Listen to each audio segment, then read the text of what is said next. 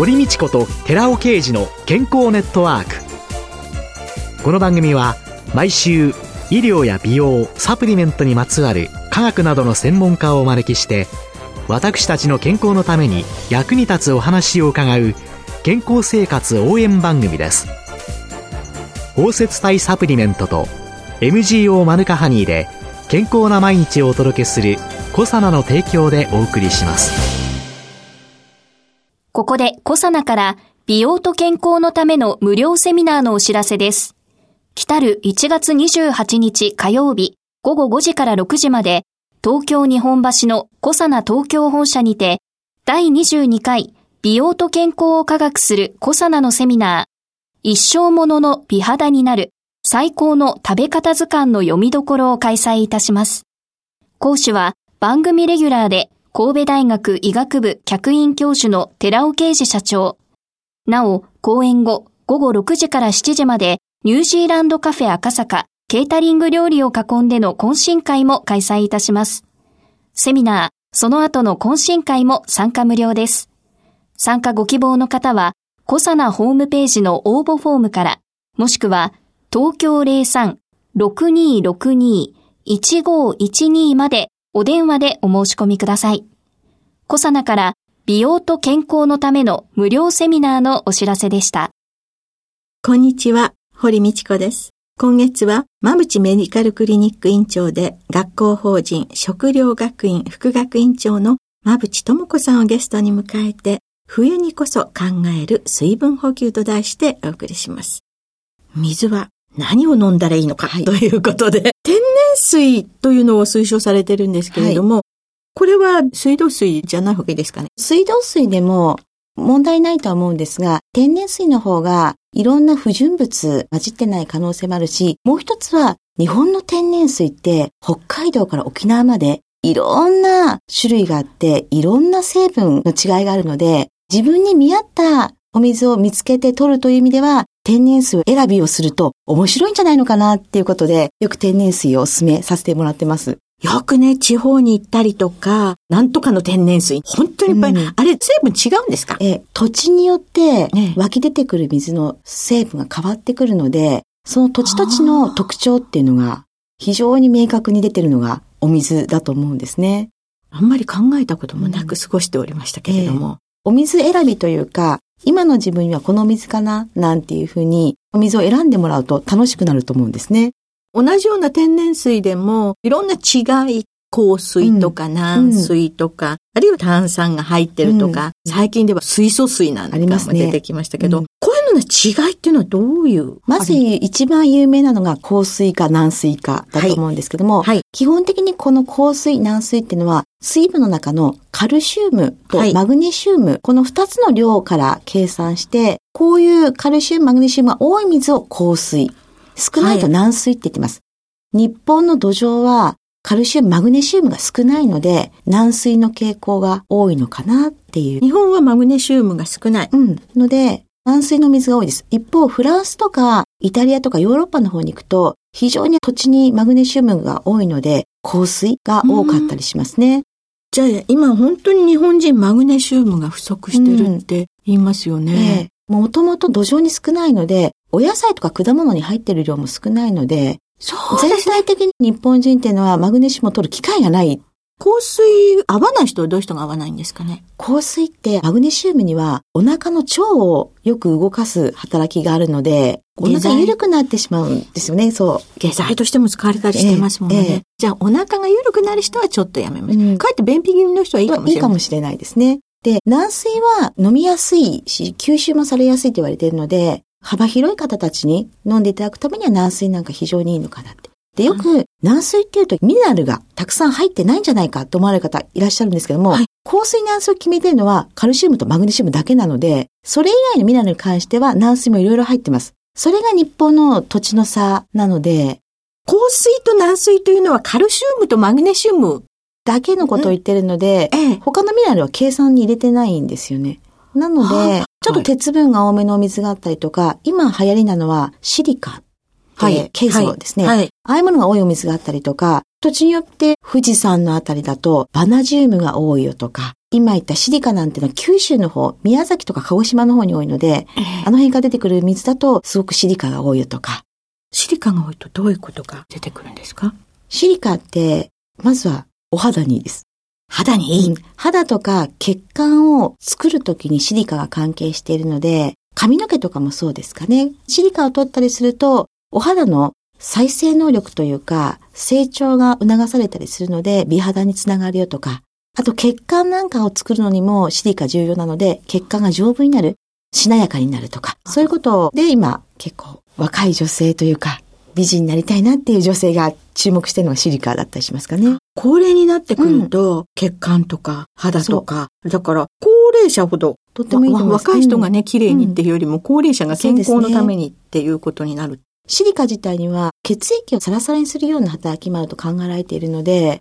ご高齢の方には私はぜひシリカ入りのお水なんかを選んでもらうといいかもしれないですね。そういうのをきちんと成分表示で書いてある。特徴を出されているので、しっかりラベル見てもらうと書いてあります。私、この水はこれがおすすめですみたいなのが特徴徴を、そう、うん打ち出すために書いてあるお水が増えたな。あと、パナジウムはどうなんですか？バナジウム自体は細胞の活性みたいのにつながったりとか、あと血糖値なんかを抑えるのに役立つよと言われているので、少し元気がないかなとか、最近糖分ちょっと取りすぎかななんていう方にはおすすめだったりしますかね。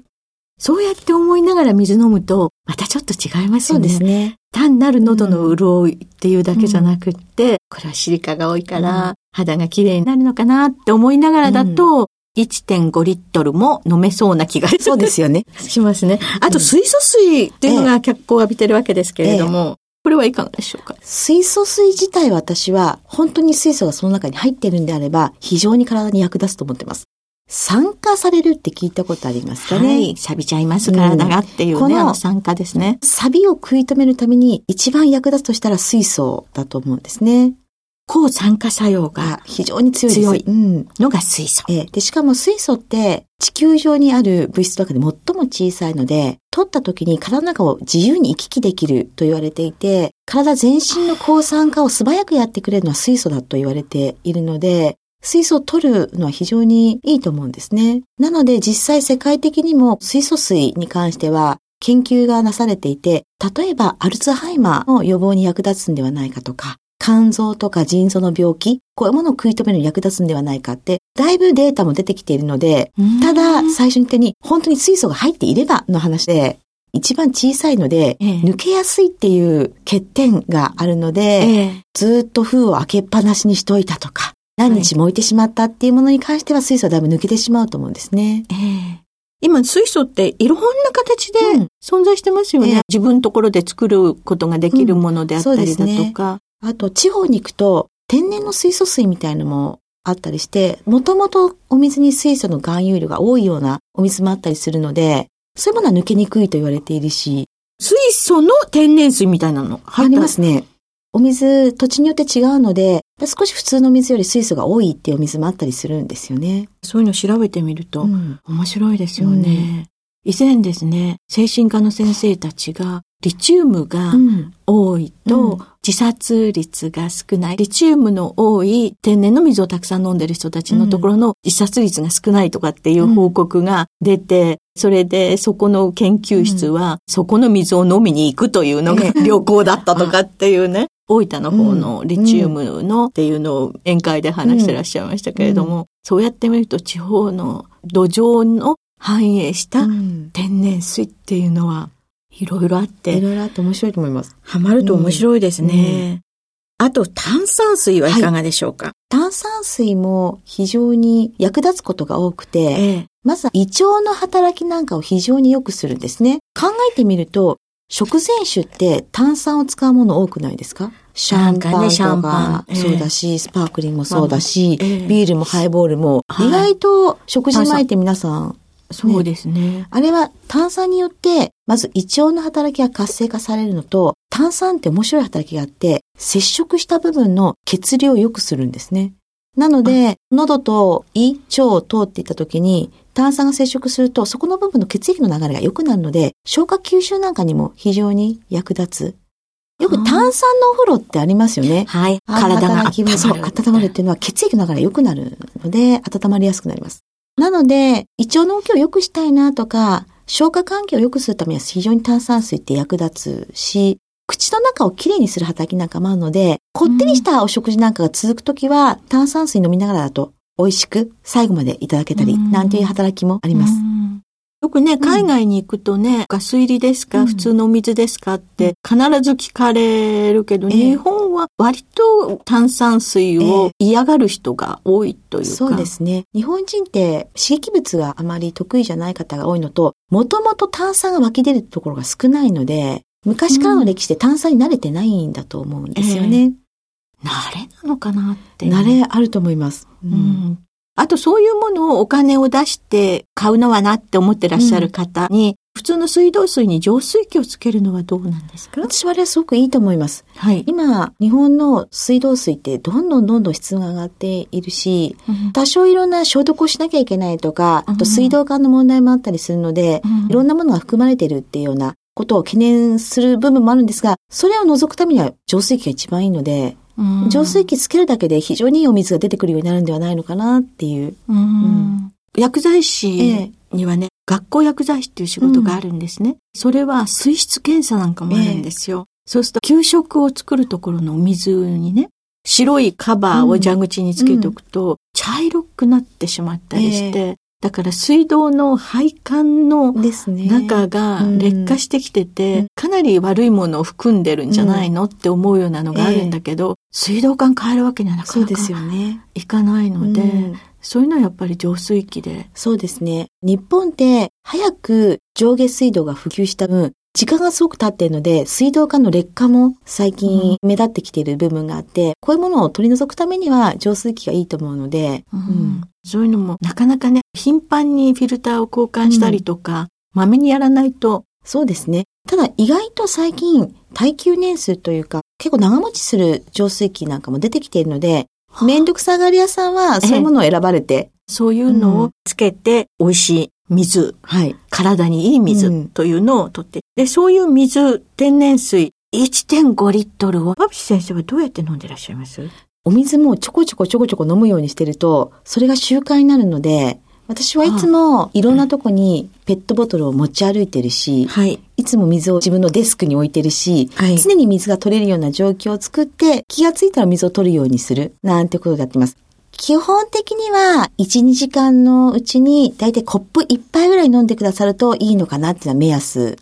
なので、午前中に 500ml のペットボトルを1本、午後2本ぐらいな感じで飲んでくださると、意外と気をつけていつも飲もうかななんてやってると飲めるようになったりしますね。意識しないと、水とかお茶にしてもそうなんですけど、えー、喉が渇いたら飲むという人が多いし、ね、お茶の時間にちょっとっていうことになるんですけど、うん、これは水がいいんですか？お茶とか紅茶とかコーヒーとか。水分が含まれているものであれば、特に問題はないと思うんですけども、少し気をつけなきゃいけないのは、まずは糖分が入っている飲み物だと美味しいんですが、糖分取りすぎちゃう。危険性がまず一つある。はい、あとは、お茶とかコーヒーの種類によっては利尿作用が強いものもあったりするので、飲んだはいいけども出てしまっているっていうと、そういう方は少しお水も飲んでもいいのかなっていう。そうか、カフェインが入ってたりすると、うん、利尿作用で尿として出てしまう、うんはい。ビールとかもそうです。そうですね。そうすると、そういうものをちょっと意識すると、うん、まあ、いろんな水を、これは何が入ってるのかな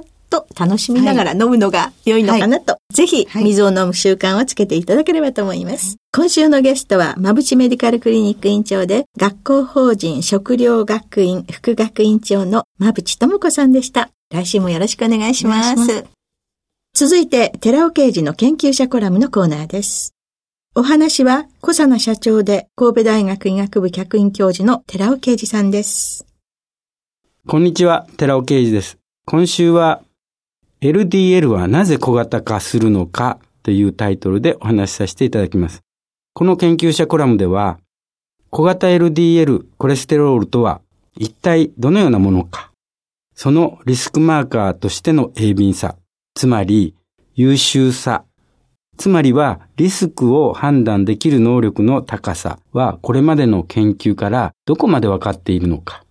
小型 LDL コレステロールが多いとどれほど危険なのか。小型 LDL コレステロールが多いために冠動脈疾患を患った際の医薬品による対処法にはどのようなものがあるのか。そして小型 LDL コレステロールが多いことが健康診断で判明した際の未病患者に対する機能性食品による対処方法にはどのようなものがあるのかなどについて医師や薬剤師の専門家に向けてではなく一般の方々にわかりやすく概説しています。この研究者コラムでは最初に小型 LDL とはどのようなものかについて説明しました。今回はその小型 LDL はどのようにして作られているのかについて説明していきます。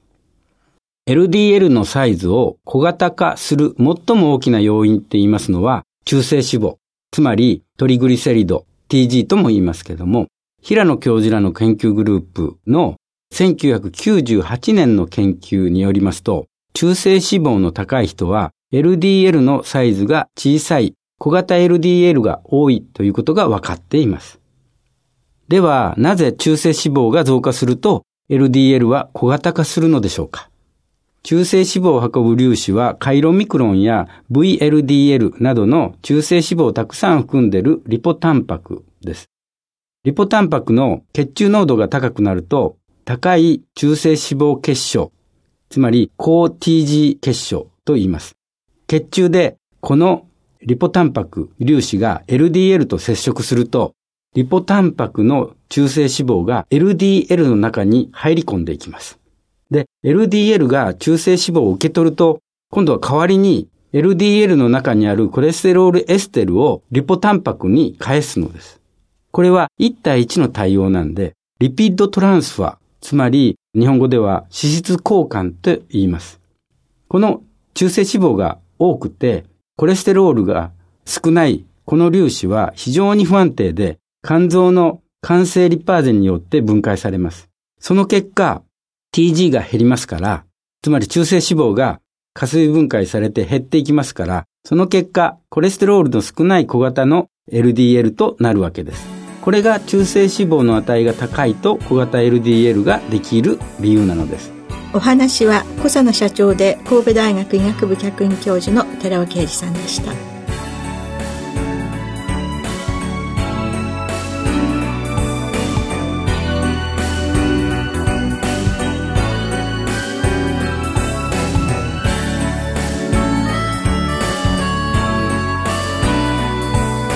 ここで小佐奈から番組お聞きの皆様へプレゼントのお知らせです。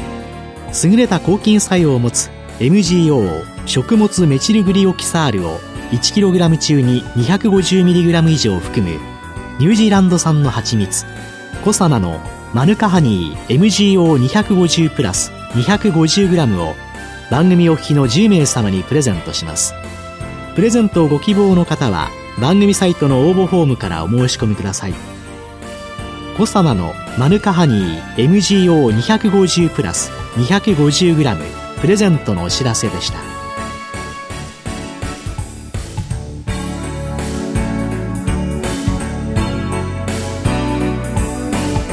堀道子と寺尾啓二の健康ネットワークこの番組は包摂体サプリメントと MGO マヌカハニーで健康な毎日をお届けするコサナの提供でお送りしました。